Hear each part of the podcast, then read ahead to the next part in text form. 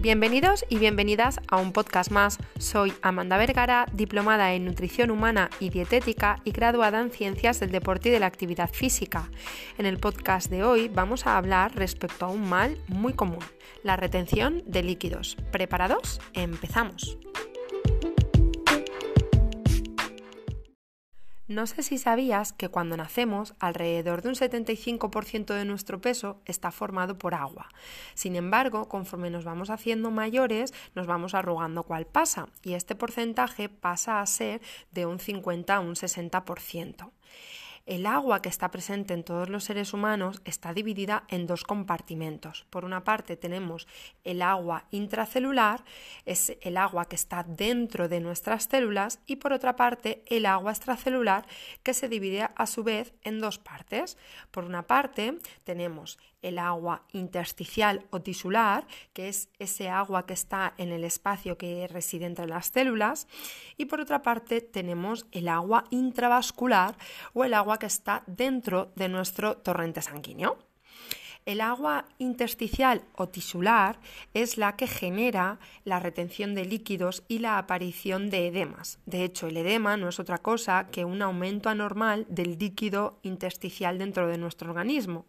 Esta retención de líquidos puede ser o bien local, si está localizada en una parte específica de nuestro cuerpo, como puede ser en los tobillos o en los párpados, puede ser una retención de líquido o un edema regional en alguna extremidad en concreto, o bien puede ser una retención de líquidos a nivel general, todo, cuando, cuando nos afecta a todo el cuerpo, es decir, cuando utilizamos la expresión de estamos más hinchados que una bota. Existen diferentes causas que pueden provocar la retención de líquidos. Para enumerarlas me gustaría hacerlo en base a dos clasificaciones. Por una parte, aquellas causas que dependen de mí, de mis hábitos y mi estilo de vida, y por otra parte, aquellas causas que no son tan dependientes o en mayor medida no al menos de lo que yo haga en mi día a día. Las que dependen de mí son una incorrecta hidratación, tener una alimentación muy rica en sal, bien porque utilizo mucha sal para sazonar los alimentos o bien porque introduzco muchos alimentos ricos en sal, pasar muchas horas de pie o sentada, ser sedentaria o sedentario, tener una vida inactiva por otra parte, tenemos aquellas causas que no dependen tanto de lo que uno haga en su día a día, ¿no? Como por ejemplo los cambios hormonales que se dan en las mujeres fértiles cuando ovulan o se quedan embarazadas, la ingesta de determinados fármacos o medicamentos como estrógenos, corticosteroides, antiinflamatorios no esteroideos, fármacos para la tensión, enfermedades del corazón, del hígado, de los riñones, alteraciones tiroideas, problemas circulatorios, insuficiencias venosas, fuere cual fuere la causa, hay, eh, hay algunos consejos que puedes aplicar para, conseguir eh, solventar este problema o al menos que no te afecte tanto. ¿no? Algunos de estos consejos para evitar la retención de líquidos sería tener una alimentación variada y equilibrada, una alimentación mediterránea basada en fruta, verdura, tubérculos, legumbres, proteína animal o vegetal, alimentos integrales, semillas, frutos secos, aguacates, aceite de oliva virgen extra. Incluir en esta alimentación variada, equilibrada y mediterránea alimentos ricos en potasio, dado que este mineral regula los niveles de agua en el organismo, ayudando a recobrar el equilibrio algunos alimentos ricos en potasio, por ejemplo, serían las algas, el calabacín, los champiñones, las espinacas, las acelgas, el brócoli, la col, el cardo, la patata, almendras, nueces, pistachos, cacao puro, sin azúcar, por favor, legumbres o frutas como por ejemplo el aguacate, la piña, el albaricoque o el plátano. También en esta alimentación variada, equilibrada, mediterránea y rica en alimentos en potasio, sería aconsejado eh, moderar el consumo de sal, controlar la sal para sazonar los platos y evitar aquellos alimentos que ya presentan mucha sal eh, en su elaboración, como pueden ser las conservas, los productos congelados, los alimentos precocinados o las patatas fritas o los snacks de bolsa, los ahumados aceitunas, quesos o embutidos. Puedes eh, intentar sustituir eh, la sal por hierbas, especies, limón, vinagretas, para que poco a poco tu cuerpo pues, se vaya acostumbrando a, no necesitar cantidades extraorbitadas de sal para que un alimento, una elaboración, un plato sepa, ¿no?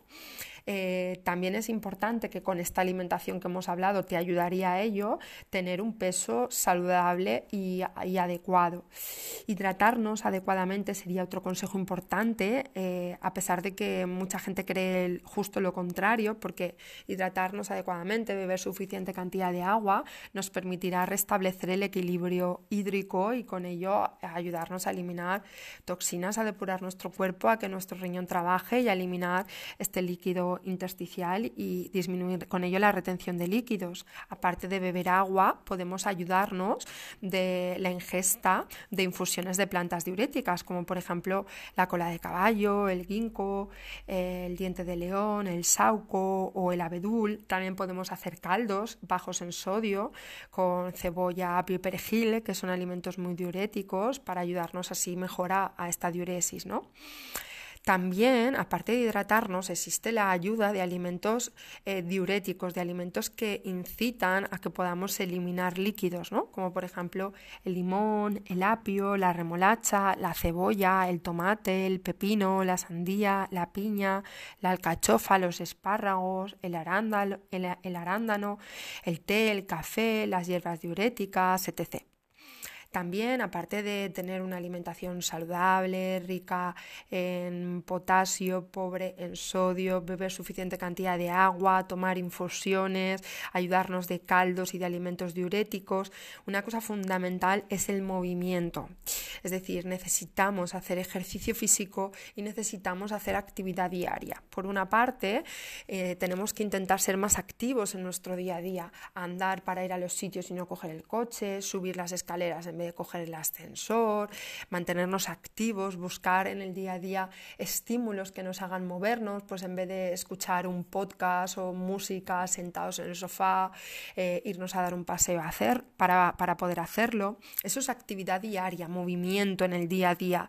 Y luego, por otra parte, también necesitamos incluir rutinas de ejercicio físico específico. Por ejemplo, para la retención de líquidos, la natación es uno de los mejores ejercicios que se pueden hacer. También la bicicleta eh, spinning, también podemos utilizar la, la elíptica, ejercicio de fuerza para favorecer el retorno sanguíneo, movernos en nuestro día a día e incluir rutinas de ejercicio físico, el deporte que nos guste hacer.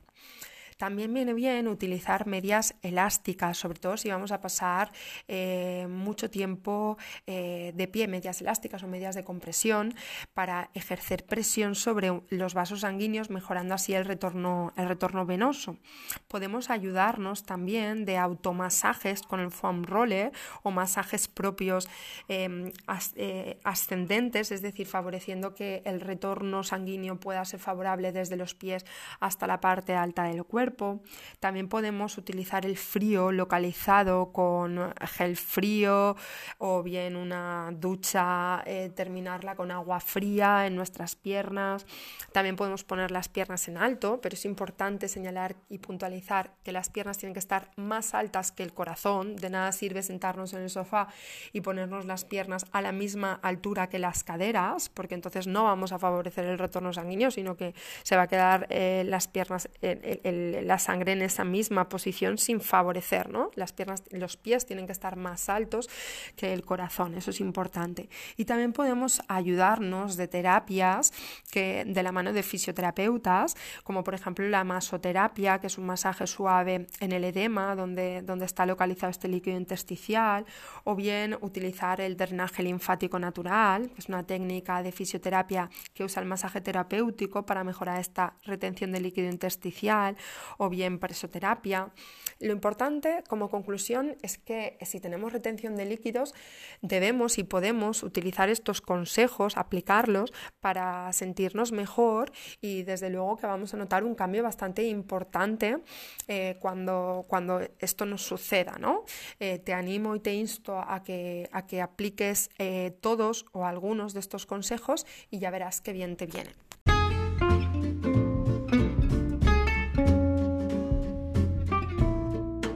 Espero que este podcast te haya ayudado a saber cómo puedes gestionar mejor esta retención de líquidos, tanto si la padeces de forma puntual como si la padeces de forma crónica. Si te ha gustado y crees que a alguien de tu alrededor le puede interesar, recuerdan compartirlo para que entre todos consigamos estar en un mundo más sano. Muchas gracias por tu tiempo, nos vemos la semana que viene con nuevos episodios.